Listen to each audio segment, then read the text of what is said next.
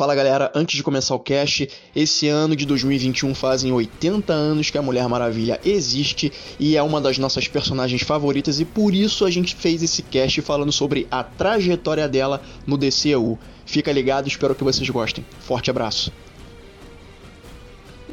A mais um Mesa Cast, o seu podcast do Mesa para Quatro. Quem vos fala hoje é Tamires Marciano. Nos conhecemos no último Mesa Cast sobre o Falcão e Soldado Invernal, lembra? Mas hoje estou aqui representando as guerreiras de Temícera. E comigo temos a cosplayer master da nossa querida Mulher Maravilha, Daiane Abreu. Seja bem-vinda. Oi, oi, pessoal. Muito obrigada pelo convite de novo. Tô amando, só vamos. E acompanhando o bate-papo, temos ele, o nosso querido, o nosso amado Efraim Fernandes. Fala galera, vamos fazer um bate-papo aqui sobre a trajetória da Diane Prince nos filmes da DCEU. Espero que seja um papo bem bacana e com certeza vai ser. Então, galera, vamos lá. Assim como eu, o Efraim é um grande fã da Mulher Maravilha. então, no Batman vs Superman, temos a introdução da Mulher Maravilha no DCU. Ela tem uma pegada um pouco mais, vamos dizer assim, bem diferente do que a gente viu agora no último filme dela. Qual é uhum. a, a ideia que vocês têm sobre isso? Então, isso é o que me deixa um pouco confusa durante a construção do personagem dela, porque a gente foi apresentada de uma forma pra, com a Mulher Maravilha, com Batman vs Superman, aquela amazona, guerreira. Tudo bem que a gente não tinha ainda o filme solo dela, a gente não conhecia direito a personagem, mas essa introdução já deu para perceber que ela seria uma badass, que ia era porrada mesmo, uma super heroína bem estilo Zack Snyder que a gente conhece com o Batman que apareceu, com o Superman. Então isso ganhou muitos corações, então várias pessoas começaram a amar a Mulher Maravilha depois dessa aparição, de toda essa construção nesse filme da primeira aparição dela. E com isso fomos para o primeiro filme solo dela em 2017. Que aí, de vez, o pessoal amou, percebeu que realmente era, vamos lá, tem que derrotar esses caras, a gente tem que ir para a guerra. A gente vê uma versão inocente da Diana, porque ela nunca tinha saído da ilha de Temícera, e com a chegada do Steve lá, ela começa a perceber as responsabilidades que ela precisa ter como uma amazona, né, como uma deusa, que ela precisa ajudar a humanidade para para ser uma pessoa boa. Ela tem que ajudar porque é o que ela precisa ser feito, que precisa ser feito.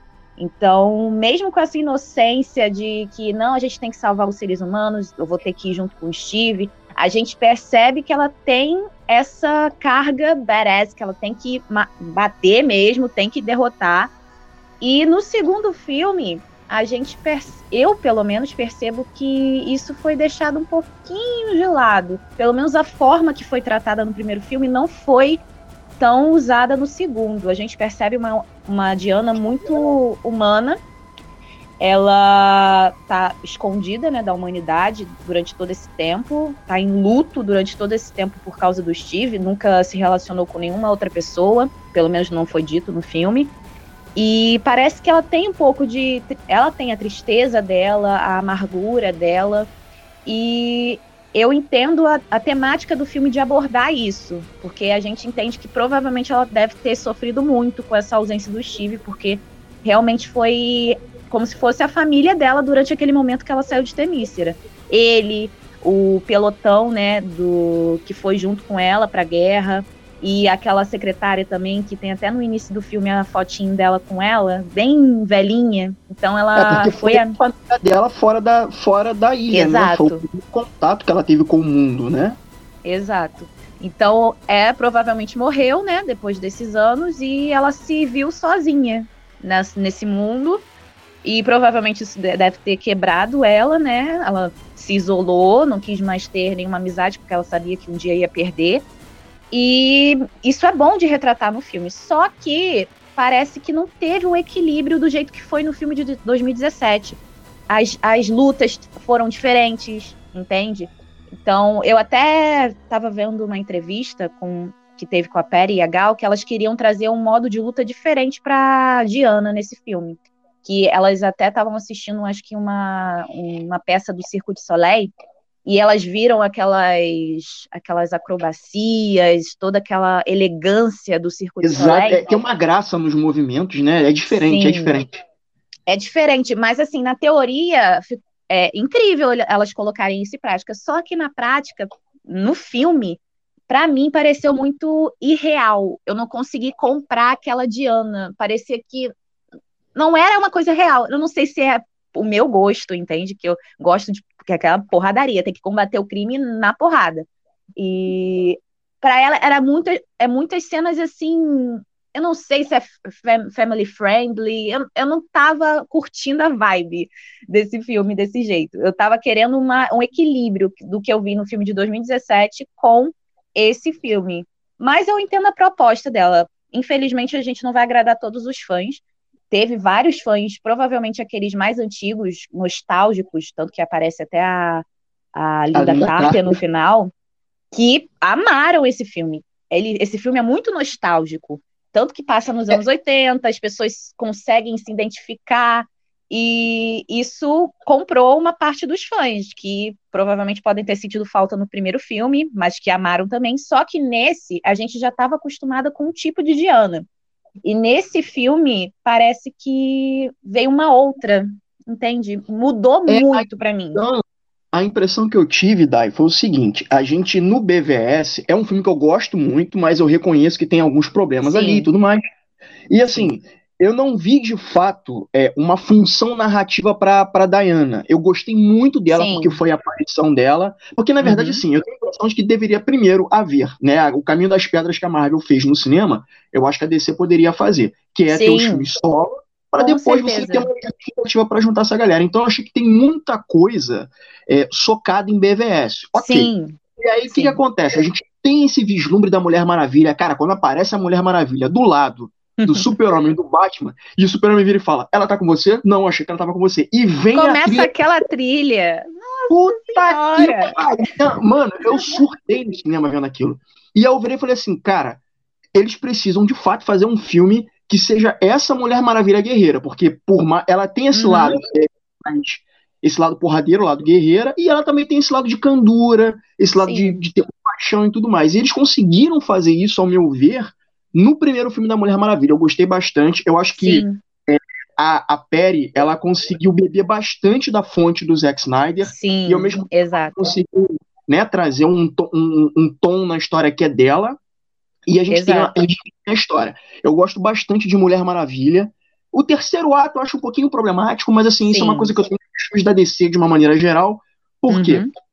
A, a Diana, ela, como você falou, ela tem um conhecimento do mundo muito grande, um conhecimento teórico. Então ela tem Sim. um contato com o Steve, tem um contato com os outros personagens, então ela cria esse vínculo, essa amizade, essa família.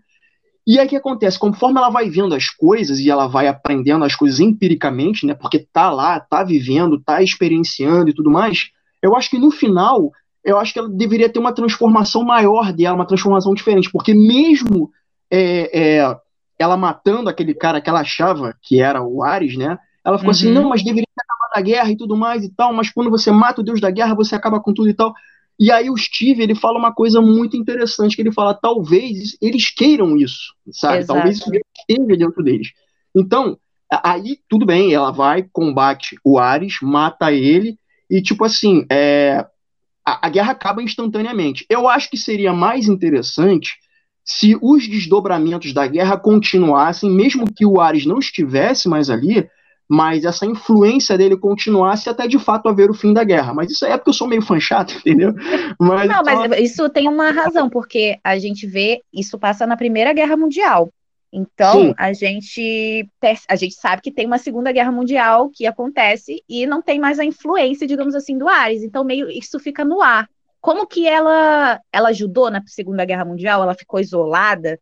A gente fica meio assim, tudo bem, ela, ela ajudou. E por que, que não ajudou na Segunda Guerra? Por que, que a gente não tem um filme da Diana na Segunda Guerra Mundial ajudando também a humanidade?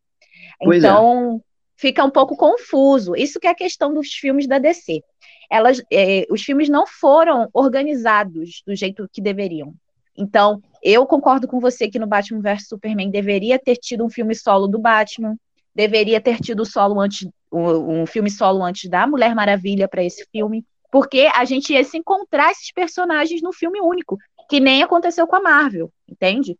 Então, para mim, ia combinar mais desse jeito, porque a gente ia saber mais dos personagens, a gente ia ficar mais empolgado para ver a junção deles durante o filme, para poder combater um inimigo, que isso é uma coisa que também me entristece pra caramba durante a divulgação do filme, do Batman vs Superman, que eles entregaram no, nos trailers, nos finais, né, nos trailers, nos trailers ah, finais, o apocalipse. Fiquei mal. Cara, como que vocês colocam o plot twist do filme no trailer? Falta de Mano, preparo. Não é possível, cara. Por que, que foi colocar o Apocalipse, que era uma coisa assim que a gente ia tá lá no cinema e ver que, caraca, trouxeram os Zod de novo e ele tá como Apocalipse. Caraca, agora eles vão ter que se desenrolar para conseguir combater ele. Não, já deu isso no filme. No, no trailer, mas acho, entende? Mas eu acho que não era nem para ser o apocalipse. Parece que Sim. essa coisa de ter de ter a Liga da Justiça e ter que ser o vilão, né? A, o, o plano de segurança do Lex ser o Doomsday, o Apocalipse, é uhum. é porque a Warner virou isso. Olha só, a gente tá, a gente tá engolindo barriga, a Marvel tá na frente, a gente precisa ter a, é, a morte do super-homem é, cara. pra juntar a liga pra trazer ele. Então ficou tudo meio corrido. Meio não, né? Bastante corrido. Bastante corrido, exato. E isso prejudicou pra caramba o, a trilogia do Zack, todo o desenvolvimento dos filmes. E, cara, começou tão bem. Homem de Aço. Eu já tava assim, nossa, vai introduzir, introduzir cada personagem da Liga da Justiça. A gente vai ter um filme épico da Liga da Justiça. Mas não. Aí foi colocando é, rápido, porque que nem você falou, tinha que ser rápido, porque a Marvel tava na frente e a gente tem que ganhar dinheiro também, não pode ficar assim. A Warner sempre sendo a Warner. Entende? É, eu acho que então, tá faltando um planejamento aí mais. Muito. Mais Assim, a gente tem, né, o universo cinematográfico da DC, ele existe, mas ele não está tão bem é, é, é, desenvolvido assim. Infelizmente, não tem nem comparação com o da Marvel. Olha como está é, o universo da Marvel. Tá agora com as, com as séries que elas estão é, se interligando com os filmes, que tá toda a história se interligando. É um outro nível de organização. Infelizmente, a gente não está nem perto disso. É, até que também aquela parada, né? São mais de 10 anos, né, fazendo esse Exato. universo da Marvel. Então eles tiveram Exato. tempo para acertar e para errar. Então eles sabem onde eles podem estar jogando.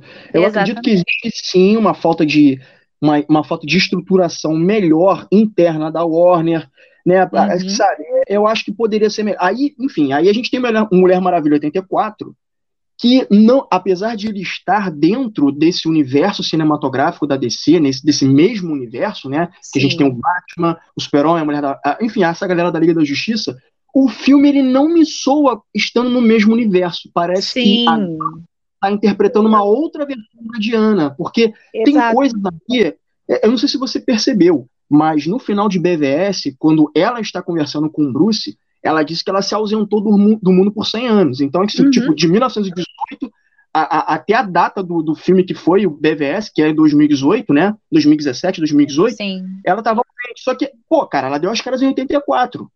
Pois e é, assim, dá pra perceber que, pelo, pelo menos naquela cena do shopping, ela dá as caras, mas, tipo, quebra todas as câmeras de segurança para ninguém ver. Mas mesmo assim, o pessoal tá vendo ela, entende? Que... É, todo o pessoal do shopping tipo, viu ela atuando ali. Mano, o Batman, o Batman, cara, ele é o maior detetive é. do mundo. E é. como é que o cara nunca soube disso? É, é, é que eu começo a pensar que são essas pequenas falhas de comunicação internas da Warner na hora de construir esse universo. E outra coisa, cara, eu achei essa. Eu, eu me diverti muito vendo Mulher Maravilha 84. Eu é, um filme que tem muito problema, mas eu me diverti muito. Mas assim, mano, cara, quebrar as câmeras de segurança não apaga as fitas. Pelo amor pois de Deus, é. tá lá gravado, né? Assim, ó, eu não sei como Ai, funcionava nos anos 80, mas a, hoje em dia não dá certo. Tudo bem que tem as fitas. É, o cara tá gravando e as fitas estão sendo gravadas em outra sala, entende? Então, é só se ela foi na sala destruir as fitas, mas não mostra isso. Exato. Então é muito assim, confuso. Ah, teve amigo meu falando assim, porque na tiara, quando ela jogou a tiara, né? Ela não só destruiu as câmeras, mas tem um poder na tiara dela que desmagnetizou ah, as fitas. Cara, não. Tô falando desse lance das câmeras de segurança, no, na Liga da Justiça mesmo. Ela, ela tá conversando com o Batman, ela fala, não, mas destruir todas as câmeras. Tipo, e agora? Sim, tipo, verdade. Não tem como defender, não tem como te defender, Diana.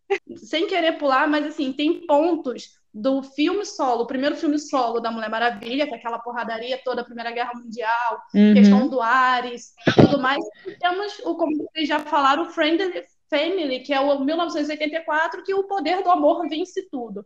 Exato. Vocês acham que a, o decorrer dessas tretas dentro da própria DC, dentro da Warner Bros., fizeram com que a Pet tivesse essa pegada mais empática de filme, porque, querendo hum. ou não, a gente perdeu a Diana, que até aparece no Snyder Cut, e ganhamos uma Diana totalmente mais emotiva em 1984. Qual a opinião de vocês é sobre complicado, isso? porque eu entendo que a Diana ia ficar mais emotiva nesse filme, porque o Steve ia voltar, ia ter toda aquela coisa de, meu Deus, eu fiquei mais de quase 70 anos sem ele, fiquei sofrendo, digamos assim, né? Vivendo reclusa nessa sociedade sem fazer nada porque eu estava em luto, eu não estava mais acreditando no que eu acreditava. Então só fazia alguns, entendeu? Ajudava algumas coisas, uns assaltos de shopping e tal, para não se aparecer. Mas é, eu acho que deveria ter tido nas cenas de ação. Eu acho que se trouxesse nas cenas de ação uma Diana que a gente reconheceria dos filmes anteriores, a gente ia gostar mais. Porque eu entendo a questão da Gal e da Perry trazer um outro o estilo de luta para a Diana, mas ele não funcionou para mim, porque eu parece, parecia que eu estava assistindo um filme classificado livre, entende? Não Sim. era um, um, um, filme que a gente viu do, do, de 2017, do Batman vs Superman. Era um filme, uma pegada completamente diferente dos outros. Era uma outra Diana ali. Então, e o equilíbrio das duas Dianas, tanto a humana, tanto a do amor, quanto a guerreira, deveria ter acontecido nesse filme também. Porque a gente gosta da Diana Guerreira. A gente gosta disso. Então, não sei se é minha opinião, porque, que nem eu falei, tem gente que amou esse filme. Aquela, aquelas pessoas que são mais nostálgicas, mais saudosistas. Então, é, para mim, como fã atual da Mulher Maravilha, que começou a acompanhar todo o universo da Mulher Maravilha após Batman vs Superman, ficou faltando isso no filme novo. Então, muita gente se decepcionou, ficou muito hypada e se decepcionou por causa disso, porque a gente não viu a Diana que a gente estava acostumado a ver, que a gente sabia, a gente sabe que a Diana é amor também, tanto que na última fala dela com Ares no primeiro filme, ela fala disso, que ela acredita no amor, mas a gente viu a outra faceta dela no filme também. Então, nesse filme ficou faltando isso. Parecia que não era a mesma Diana que a gente conheceu. Tudo bem que passa todos esses anos desde o primeiro filme. Tudo bem que ela pode ter mudado. Só que não faz sentido porque a gente viu Batman vs Superman. E Batman vs Superman é depois desse segundo filme. Exatamente. É aí que eu falo que tem a. a Esse falta... é o problema tem a falta de conversas internas para tentar estruturar. Eu gostei dessa, eu gostei de Mulher Maravilha 84, né? Sim, também é um filme que tem lá seus problemas, tem coisas que eu acho inconsistentes, mas eu gostei dele pelo seguinte, cara, 2020 foi um ano muito escroto. Cara, Sim, foi um ano exato. pesado sabe? Então eu, eu gostei da mensagem, por mais Isso. que é, é, é, os caminhos do filme não me agradem tanto, eu, eu fiz a crítica desse filme e eu dei para ele três logos. Nós damos no, no máximo quatro logos, né? Mesa para quatro, quatro logos. Eu dei três logos para esse filme uhum. porque é um filme que a gente precisava estar tá vendo por ser uma coisa mais leve, por Sim. ser uma coisa sabe? Então eu dei três loucos por conta desse filme da mensagem que ele traz. Sim, Mas... a mensagem é incrível, é incrível. Isso eu não posso tirar o a coisa boa né, desse filme. Isso foi incrível a mensagem que trouxe. Eu chorei pra cacete, eu me emocionei pra cacete. Ficou claro o que a Perry quis trazer com esse filme. E aí eu me dei conta de uma coisa, é, ficou também para mim claro as diferenças, por, é, assim, as diferenças entre a visão da Perry e as diferenças da visão do Zack. Porque quando o Zack estava desenvolvendo é, BVS, é, ele estava pensando, né, tipo uma Black Ops, né? Tipo assim, a Diana uhum. deveria ser uma Black dos deuses, né? E uhum. aí, meses atrás, saiu uma foto dizendo que é, eu acho que a foto seria um teste é, é uma, uma, um, uma espécie de, de foto-teste, né, o qual ela tá na Guerra da Crimeia, que seria a, o primeiro filme da Mulher Maravilha, na verdade, que se passaria na Guerra da Crimeia, Sim. e uhum. ela tá com cabeça de inimigos. Então, é. essa, claramente, é a visão do Zack. Só que aí eu acredito que a Perry tenha chegado, quando estava em processo de fazer o primeiro filme, Eu acho que a Perry chegou e tentou contra, contra-argumentar algumas coisas, tentando não deixar ela tão violenta assim, Aham. querer trazer um E eu achei perfeito. Era isso. A gente quer o equilíbrio, o equilíbrio. Também não pode ser aquela Diana sanguinária e tal, porque a gente não, né, é essa Diana que a gente quer ver. A gente quer ver a Diana que dos os ideais da Diana, que é o amor, que é justiça, que é a independência, tem que ser é, levados a sério nos, nos filmes. Se eu acho, se essa visão do Zack de primeira da Guerra da Crimeia fosse introduzida, teria gente que ia amar, mas teria gente que ia odiar. Para mim, o equilíbrio se deu com o primeiro filme de 2017. Eu amei aquela Diana. Aquela Diana era as duas ao mesmo tempo. E até na versão da Liga da Justiça do Zack Snyder, porque tem muita gente ainda criticando a Diana dessa versão.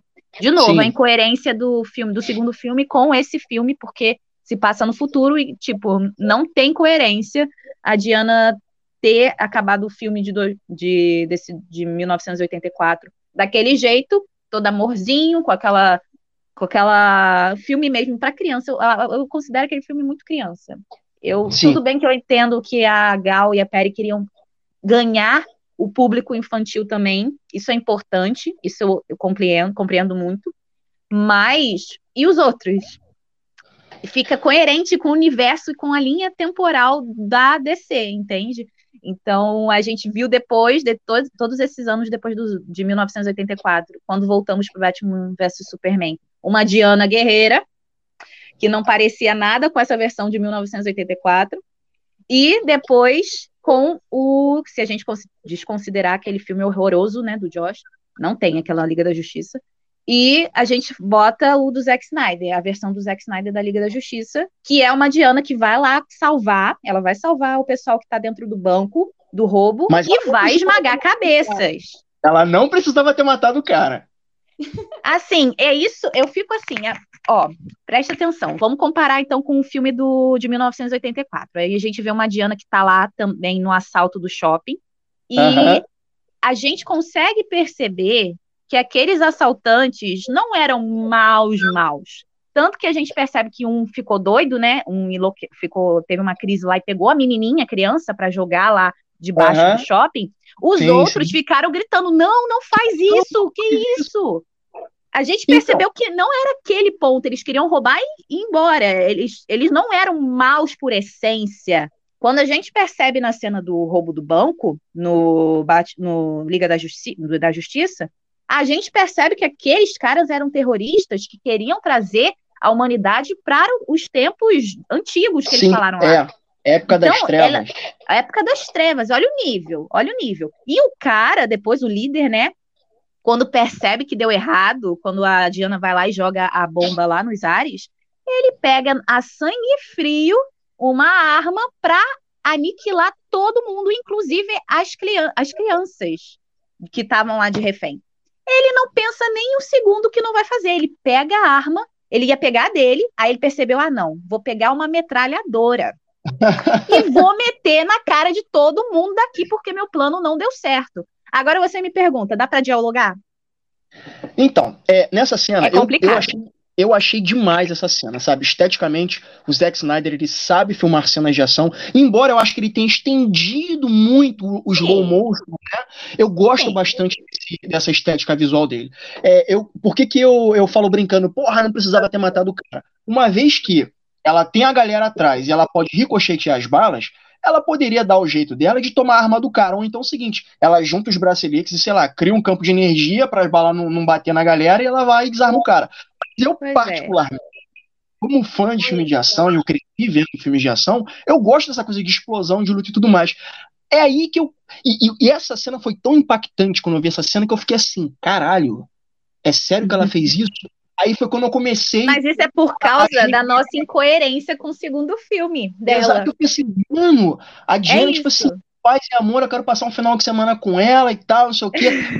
Pô, nem chama ela pra sair, cara, sabe? Fica um negócio sabe, meio, meio extremo, sabe? E aí é quando eu começo a ver, foi aí que eu tive essa, essa, essa ideia na minha cabeça de que tanto a Perry, tanto o Zack, ele tem, eles têm maneiras diferentes de ver a personagem. Sim.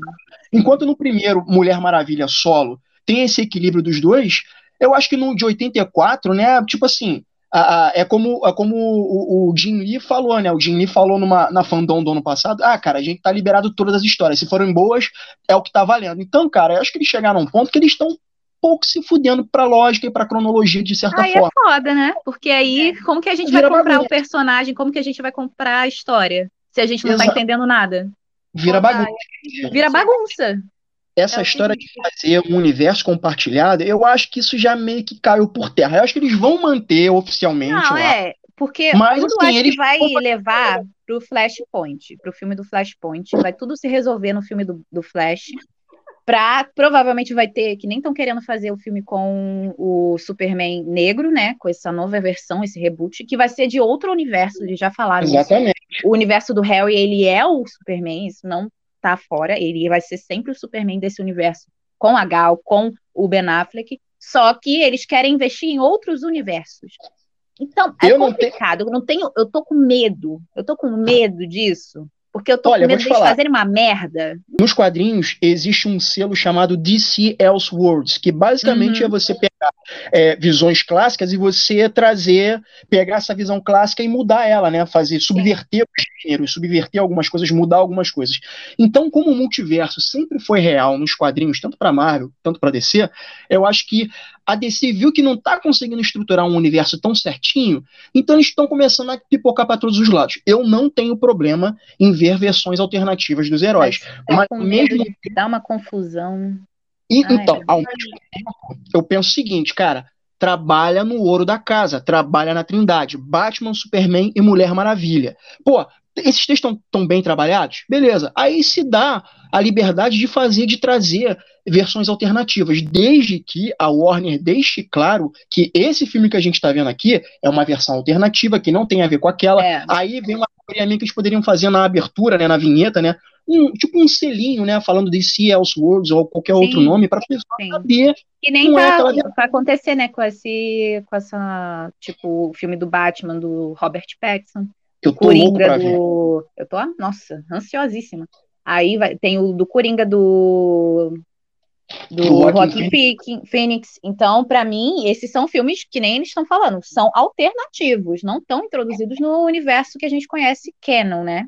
Da, o, o atual, né? Da, da DC. Então é o selo Black, né? Se eu não me engano. Alguma coisa é assim. É o selo DC Black. Isso. Então é um selo que a gente consegue perceber que não está relacionado. Que nem a gente percebe que o universo do Nolan, do Batman, não está relacionado com isso, é um outro, é uma outra caracterização do Batman. Então, ok, eu entendo isso. Só que eu queria muito um universo, entendeu? Compartilhado, que nem a Marvel tem. Para mim, nossa, eu... ia ser incrível ver uma construção certinha dos personagens, que nem aconteceu com a Marvel. Nossa como você falou, cara, eu acho que o Flashpoint pode ser a saída, né? Eu espero. Tem que, que ser, porque a gente tá no, no limbo. A gente tá no é, limbo. É, é. Caraca, você, você definiu, a gente tá no limbo, a gente não sabe. Por exemplo, esse lance da Diana que você que a gente estava comentando, dela ser muito mais casca, casca grossa e tal, não sei o que, etc e tal, eu acho que na, na, no, na história do Flashpoint, eu não sei se vocês sabem, na história do Flashpoint, a Diana é muito mais casca grossa, muito uhum. mais casca grossa. Ela é uma uhum. ditadora, tá correndo tipo a Terceira Guerra Mundial entre os Atlantes e a ilha de Temícera. E assim, cara, a, a Diana nesse filme, ela tá realmente sangue nos olhos.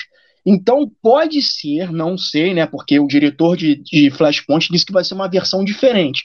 Mas talvez, quem sabe, a gente veja a Gal nesse filme interpretando uma versão mais hardcore da personagem. Ai, é, é ela, ela, inclusive, ela postou uma foto, né? Ela, ela, recentemente, ela ainda está passando pela terceira gravidez, se não me engano. Ela, ela, ela postou uma foto dizendo que ela vai participar de dois grandes projetos.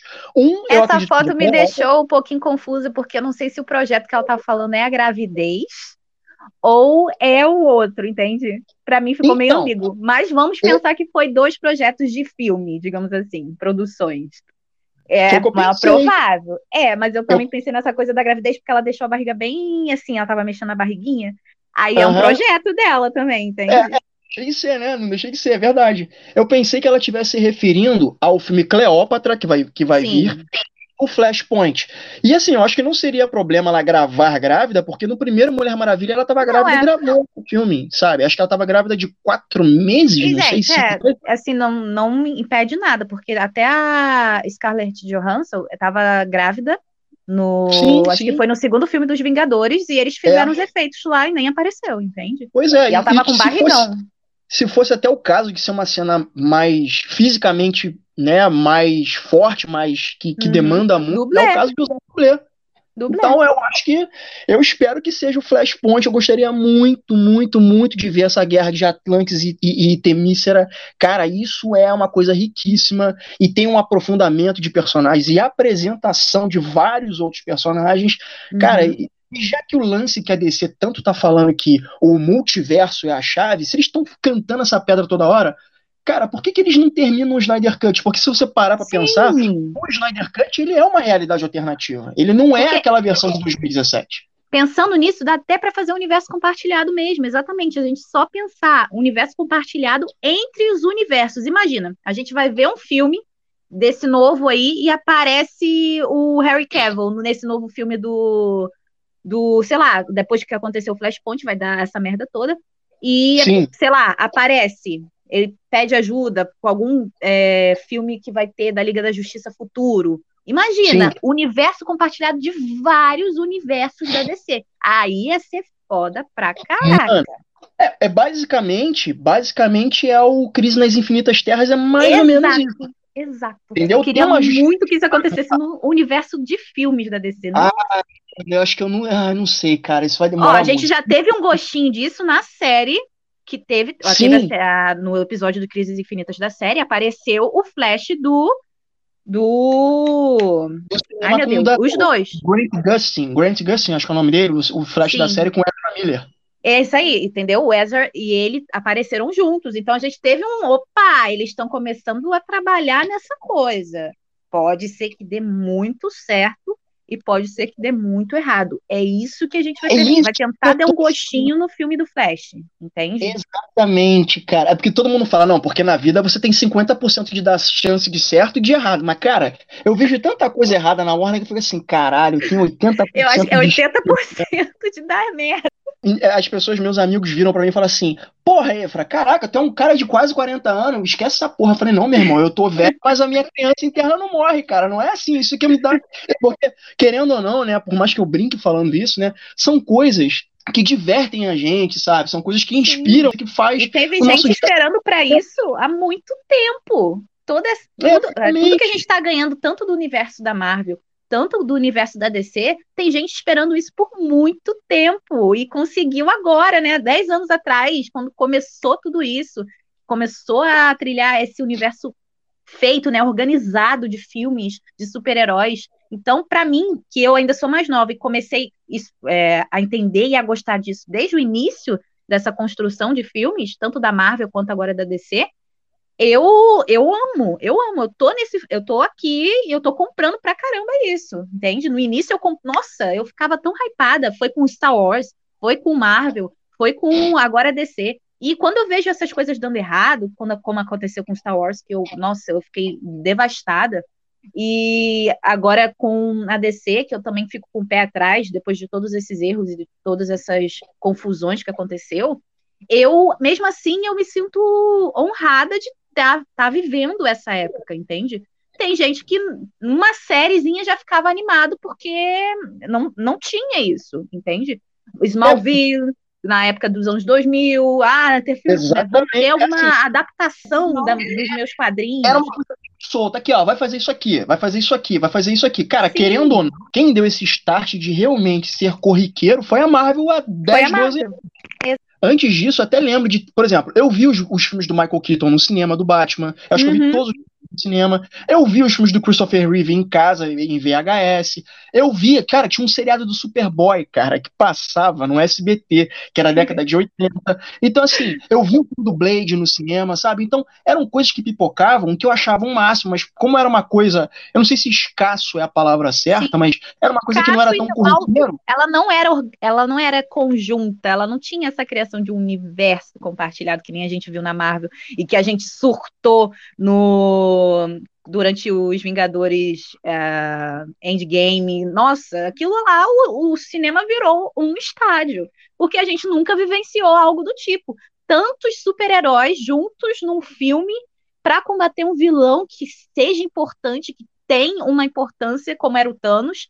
Então, aquilo foi realmente algo revolucionário. Isso eu não tiro, não tiro da Marvel. Realmente, eles revolucionaram o cinema nessa questão de super-heróis. Por isso que bateria com, com. Desculpa te cortar, Efra, mas sabe qual filme bateria de frente se a DC estivesse disposta a fazer? Crise qual? de identidade. Qual? Não sei se vocês já viram crise de identidade, mas crise de identidade bateria sem, sem, sem dúvida nenhuma, bateria de frente com os Vingadores. Oh, bateria, esse é qual? Eu não conheço esse. Bateria de frente com toda a, a linha temporal de Vingadores. Crise de identidade com toda certeza, mas a DC já até desisti disso. A DC não vai fazer esse filme. Se fizer, não vai fazer bem feito, igual fez com o Esquadrão Suicida. Já tô desacreditada. É. tô Cara, triste. e o Esquadrão Suicida também poderia ter tido tanta coisa boa, virar um, realmente. Eles queriam que virassem Guardiões da Galáxia da DC. Só que. Tanto é que chamaram Vilã Rasa. Aquela. Mano, não sei nem que, como descrever aquele filme. E agora eles fizeram esse reboot, que eu não sei como é que vai ser. É muito complicado, cara, porque aí o pessoal que viu o primeiro filme do Esquadrão Suicida perguntando: pô, esse é o segundo filme? É a continuação do primeiro? Não, é um reboot. Como assim reboot? Tá com os mesmos personagens? O que que tá acontecendo? Olha, eu tô, eu tô assim. O novo esquadrão, o esquadrão suicida do James Gunn como o Snide Cut. Só encarar É, é, entende? Eu é muito confuso.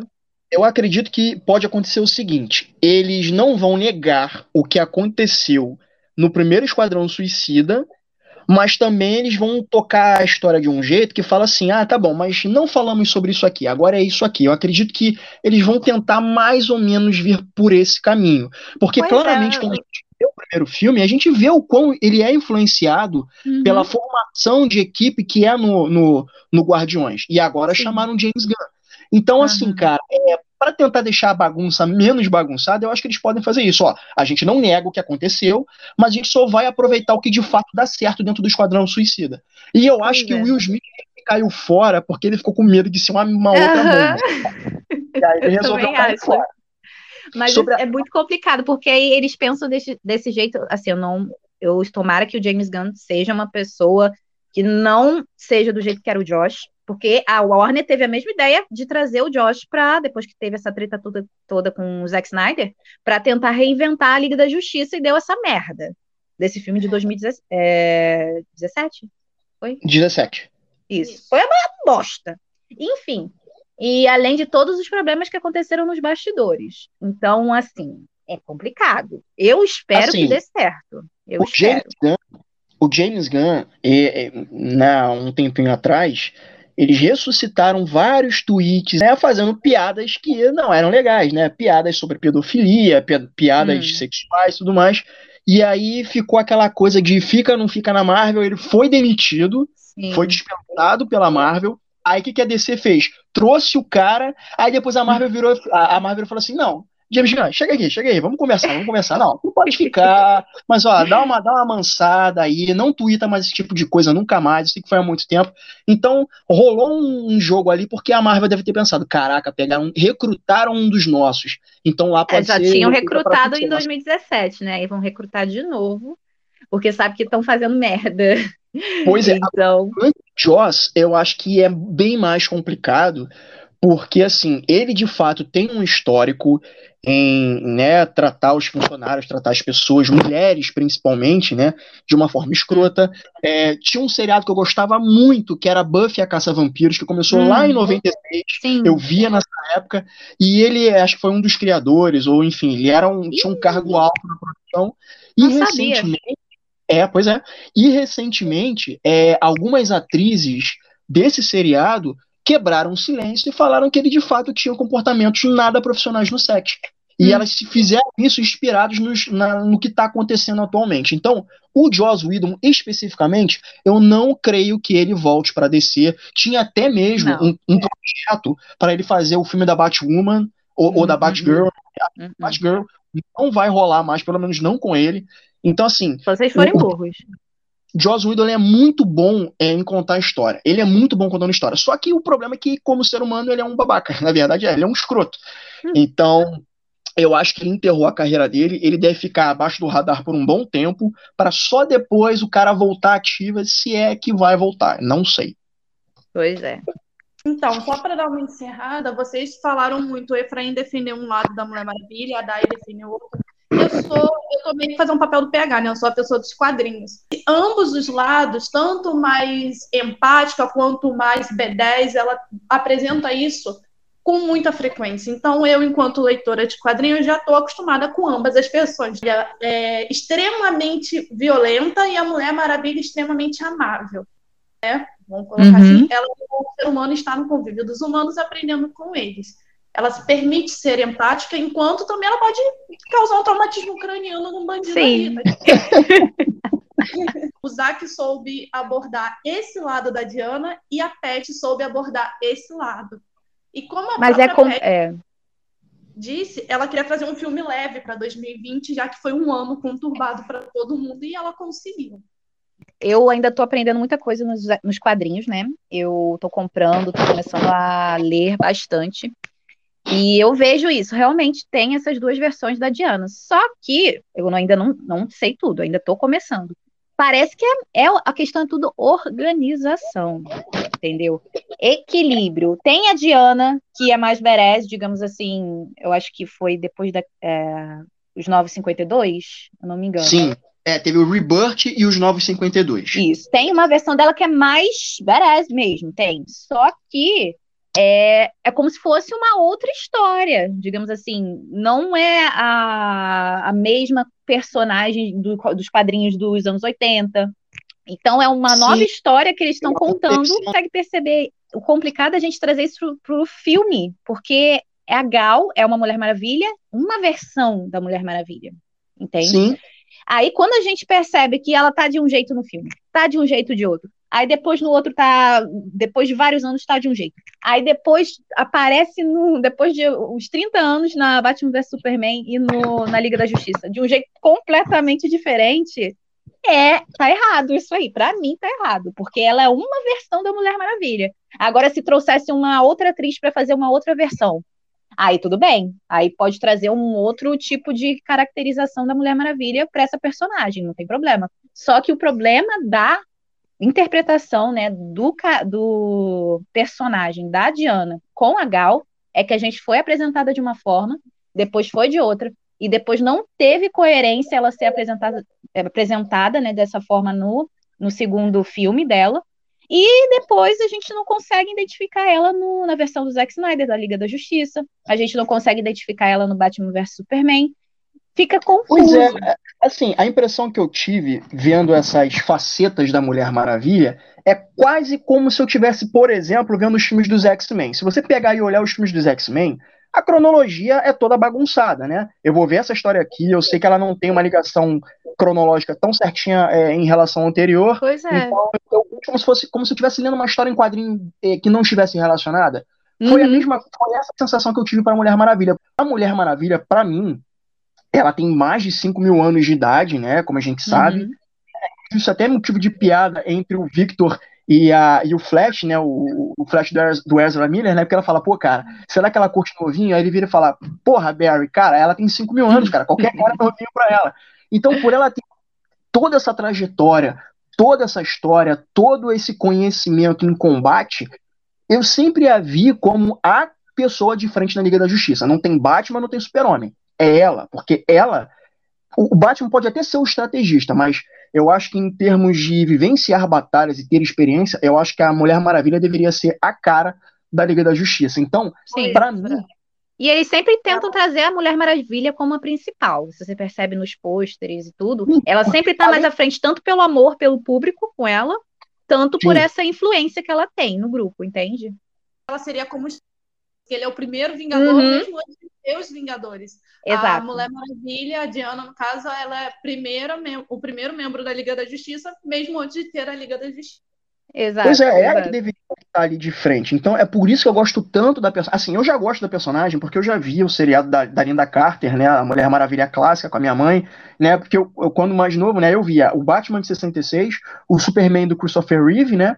E Uhum. a Linda Carter com a Mulher Maravilha. Então eu sempre gostei muito dela.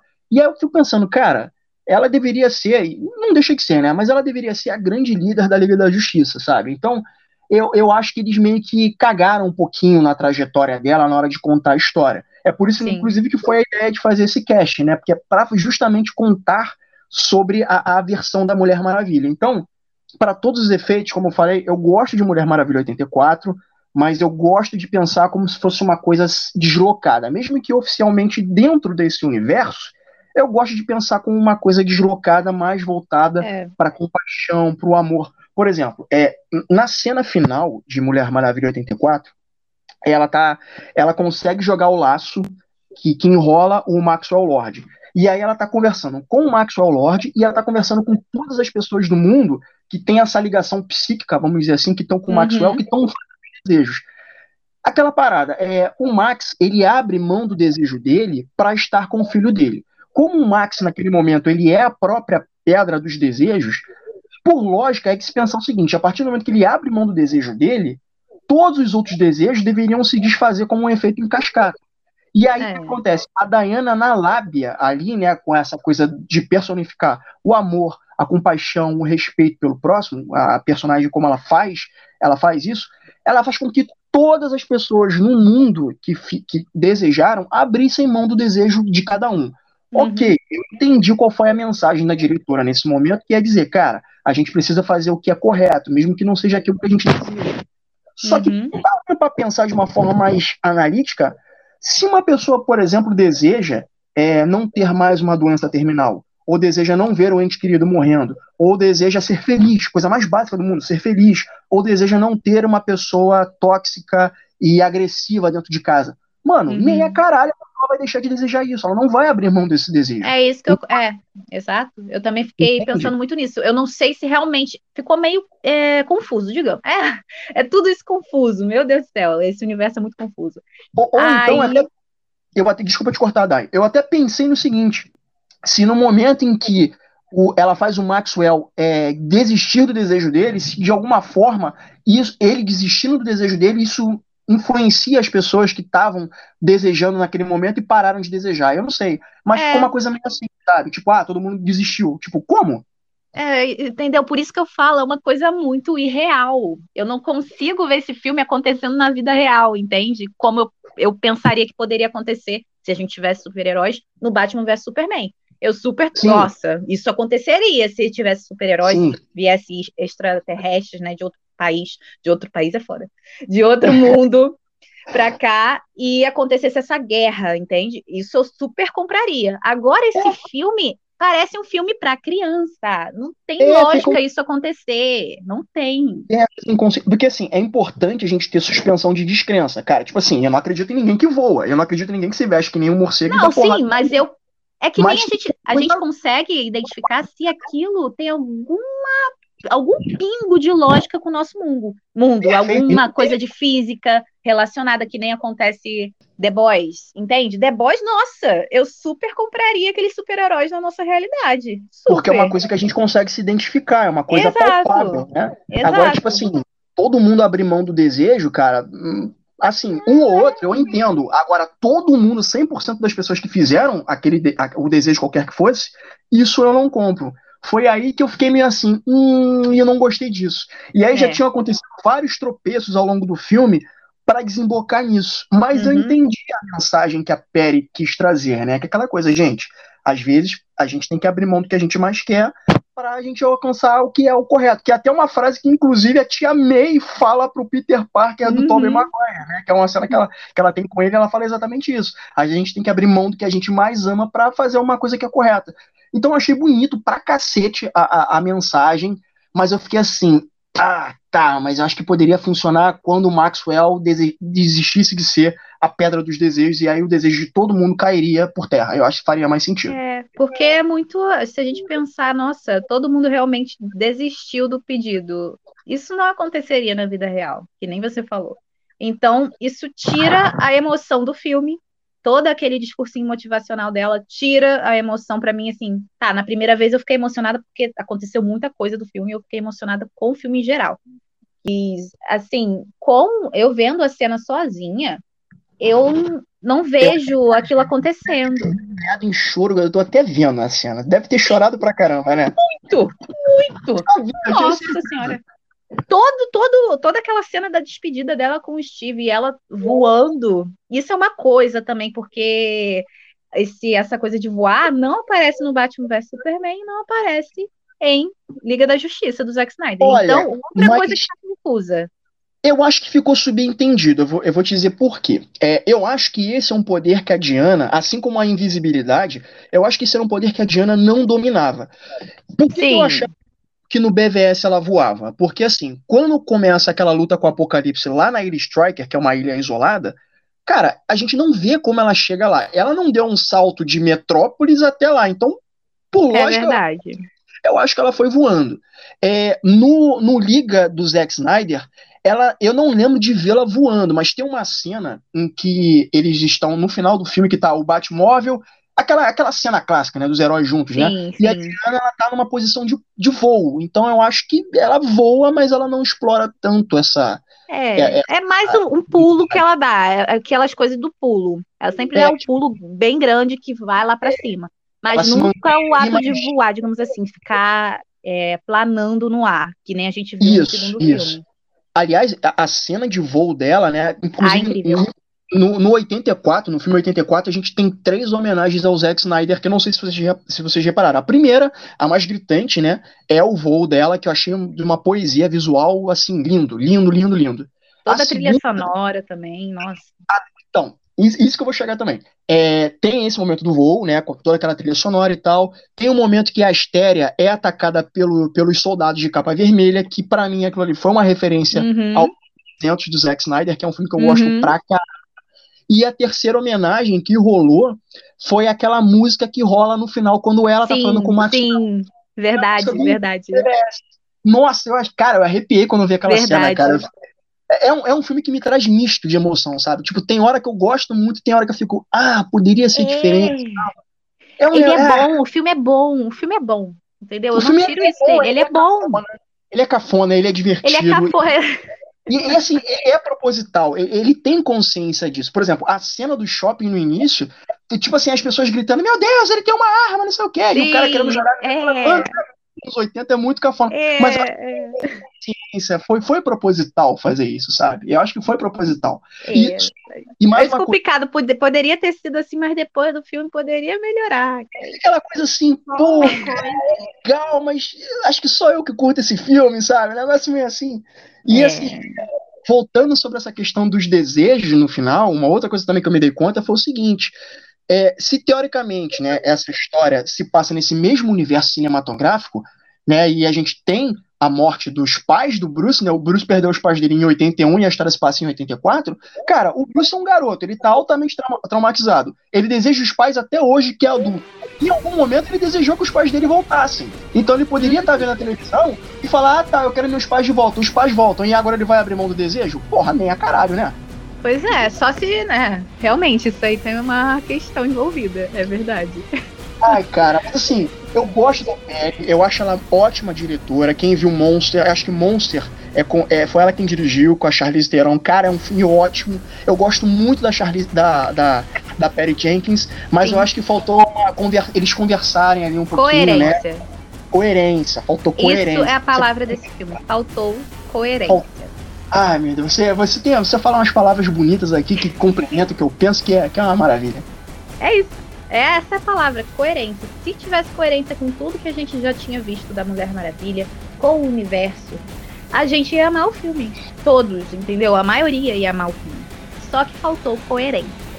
Essa é a palavra. Então, vamos fazer algumas considerações finais aqui. Vamos começar com a Dai. E aí, Dai? Eu agradeço, né, pelo convite. A gente falou pra caramba aqui. E que nem todo o início né, dessa conversa, o universo da DC tem todos esses problemas. Mas a gente fica lutando, a gente como fã, que nem teve toda essa comoção com o filme do Zack Snyder, né, da versão da Liga da Justiça, que a gente conseguiu que fosse liberado. Então a gente tem força, entende? Então nós precisamos sempre mostrar o que, que a gente quer ver nesses filmes, o que, que a gente precisa que seja respeitado nos filmes, para que a nossa voz seja ouvida, entende? Então, eu, eu amo o universo DC, eu amo o universo Marvel, todo esse universo geek para mim sempre estava é, presente na minha vida. Então, eu sempre vou lutar para que ele seja feito da maneira certa. Ele precisa ser feito na, da maneira certa. Então, esse é o meu relato final, que a gente continue lutando para que a DC tenha a importância que ela merece, que ela tem a, a a força que ela tem nos filmes seja melhor, seja melhor construída, seja melhor feita. Então, eu agradeço muito por essa conversa e vamos que vamos. Obrigada. A gente aqui no Mesa para Quatro que agradece a sua participação, viu? O bate-papo mais incrível que eu já participei da minha vida, gente. Mano, só faltou só faltou uma, uma, uma mesinha a gente ficar conversando, bebendo a cerveja, comendo um salgadinho. Foi isso. Pô, tô com fome, hein? Eu queria um salgadinho. Nossa, mas foi incrível. Obrigada mesmo. A gente que agradece, Dai. Muito obrigada por ter participado aqui com a gente. Efra, agora é contigo. Cara, eu espero que a DC vai ter um terceiro filme da Mulher Maravilha, sim e aparentemente vai ser o último é, com a Perry Jenkins na direção. E eu não sei, com certeza eles vão fazer mais filmes da Mulher Maravilha, porque é uma coisa que sim deu certo. E eu não, a gente não sabe se a Gal vai continuar ou não. A questão é, a Gal continuando ou não com a Perry Jenkins, né, que esse vai ser o último filme da Perry, eu quero mais histórias da Mulher Maravilha. Uhum. Eu gostaria muito de ver histórias da Ilha de Temícera. Sim. Eu gostaria de ver histórias para mitologia grega com deuses.